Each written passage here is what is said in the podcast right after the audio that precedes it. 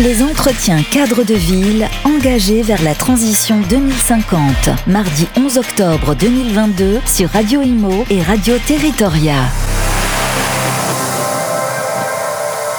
Les entretiens cadres de ville toute la journée du 11 octobre ici à la Chambre de commerce et d'industrie. On est en compagnie de Vincent Côté, paysagiste et urbaniste associé chez Riche et Associés. Bonjour. Bonjour. Et Loïc Chen, directeur de projet chez Franck Boutet Consultant. Bonjour Loïc. Bonjour également. Euh, vous êtes intervenus, messieurs, pour euh, parler d'un projet, celui de la rue commune. Pouvez-vous nous expliquer en quoi ça correspond?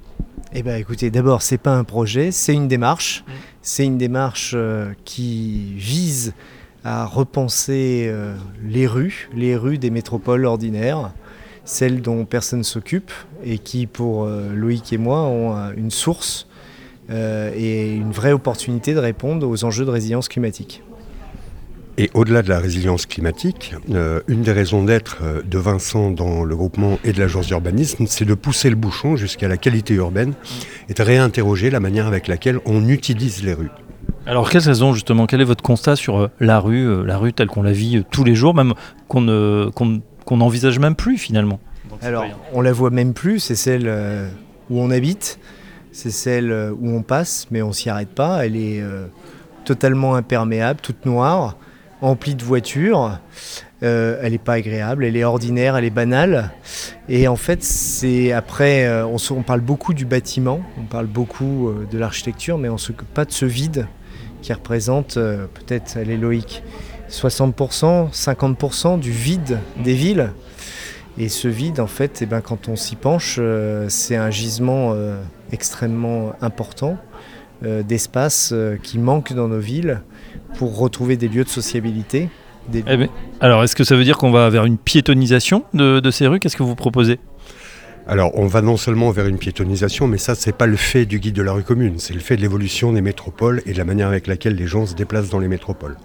On s'appuie sur cette situation, nous, pour transformer les rues et faire en sorte que, d'une part, elles renforcent leur résilience face aux dérèglements climatiques, mais qu'au-delà de ça, euh, elles sont en capacité de proposer des usages qui soient plus euh, euh, souples finalement et qui puissent se positionner dans la rue de façon variable en fonction de la temporalité. Par exemple, qu'est-ce qu'on peut imaginer pour la rue de demain? Alors de façon très simple, on peut imaginer que la rue de demain soit consacrée aux livraisons de 7h à 9h du matin et qu'à partir de 9h le mercredi, on puisse jouer aux billes ou boire un verre sur cette surface qui est circulée de 7h à 9h.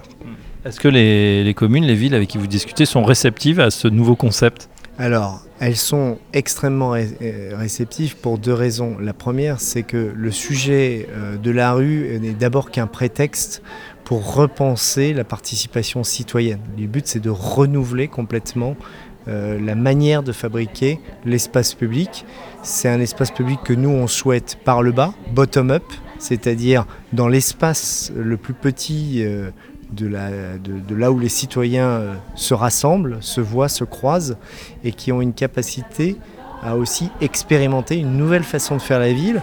Puis si l'expérimentation et son évaluation avec des vrais euh, outils scientifiques de mesurer les évolutions de cet espace-là, alors on peut imaginer que la rue, ça va se déployer sur euh, l'intersection des rues qui va devenir une place, puis la place va s'étendre aux autres rues jusqu'à tout ça mettre en réseau l'ensemble de ces rues. Donc c'est aussi un dispositif qui a une capacité d'être non déterminé, non figé et qui dans le temps a une capacité aussi de s'adapter aux situations. Donc pour un projet politique, ça change complètement le paradigme. C'est pas un projet imposé par le haut, mais c'est un projet qui est proposé par le bas avec une situation d'adaptation selon tous les contextes, les envies, les besoins de chaque euh, quartier. Est-ce qu'il y a déjà des rues pilotes?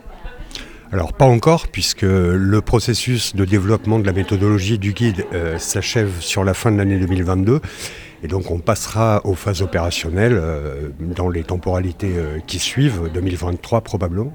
Ça pose aussi la question de la mobilité. Ça veut dire que si c'est une rue polyvalente, il y aura peut-être moins de voitures demain?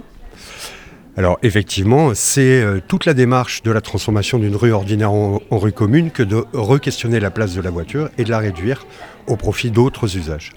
Et voilà, réflexion sur la rue, cette rue aujourd'hui commune, mais qui deviendra peut-être demain complètement polyvalente. Un grand merci pour ces réflexions. Vincent Côté, je rappelle que vous êtes paysagiste et urbaniste associé chez Richesse Associés. Merci également à Loïc Chen, directeur de projet chez Franck Boutet, consultant. À bientôt sur Radio Imo. Les entretiens cadres de ville engagés vers la transition 2050. Mardi 11 octobre 2022 sur Radio Imo et Radio Territoria.